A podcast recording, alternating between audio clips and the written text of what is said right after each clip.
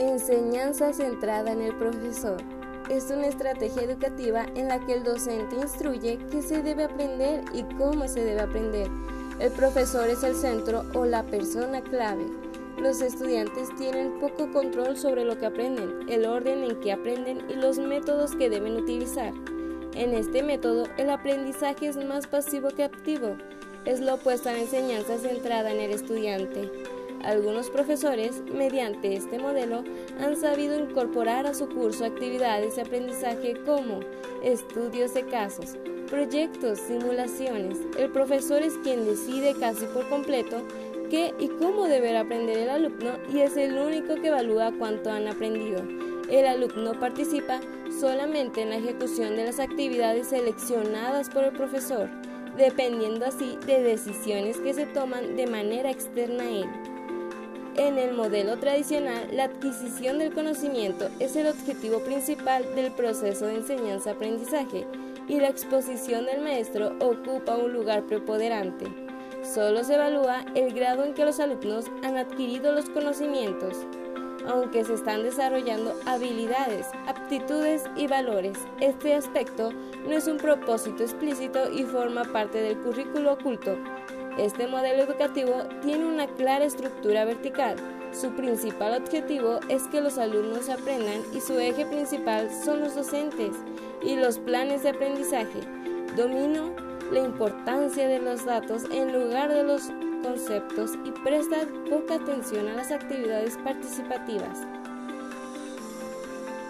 Los resultados que proporciona el modelo son promover las actividades pasivas de los estudiantes para que no puedan desarrollar plenamente sus habilidades críticas o de razonamiento.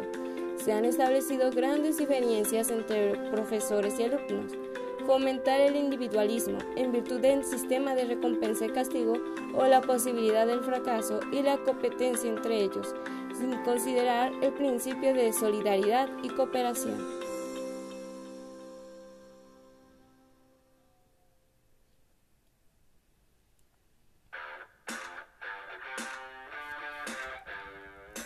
Enfoque basado en el alumno. La planificación y la enseñanza y la evaluación se centran en las necesidades y habilidades de los estudiantes. No se trata de una educación para informar y mucho menos para conformar comportamientos, sino que busca formar al alumno y transformar su realidad. Parte del postulado del que nadie se educa solo, sino que los seres humanos se educan entre sí metidizados por el mundo. La educación se entiende como un proceso permanente en el que el alumno va descubriendo, elaborando, reinventando y haciendo suyo el conocimiento. No propone un profesor emisor y un alumno receptor, sino que el proceso aparece en una bidirección permanente en la que no hay educadores y educandos, sino educadores, educandos y educandos educadores.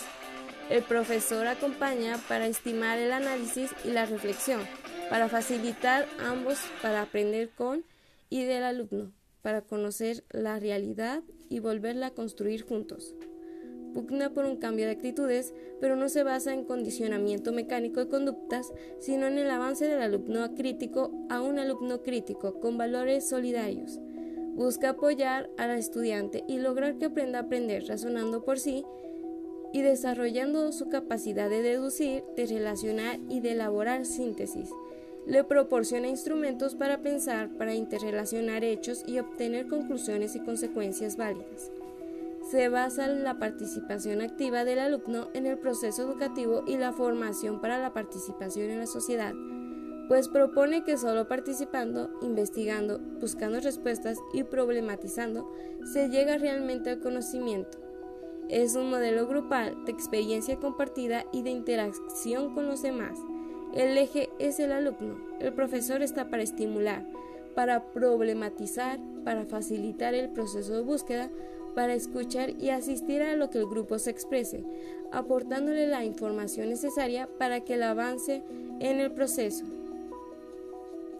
Se propicia la solidaridad, la cooperación, la creatividad y la capacidad potencial de cada alumno estimula la reflexión, la participación, el diálogo y la discusión.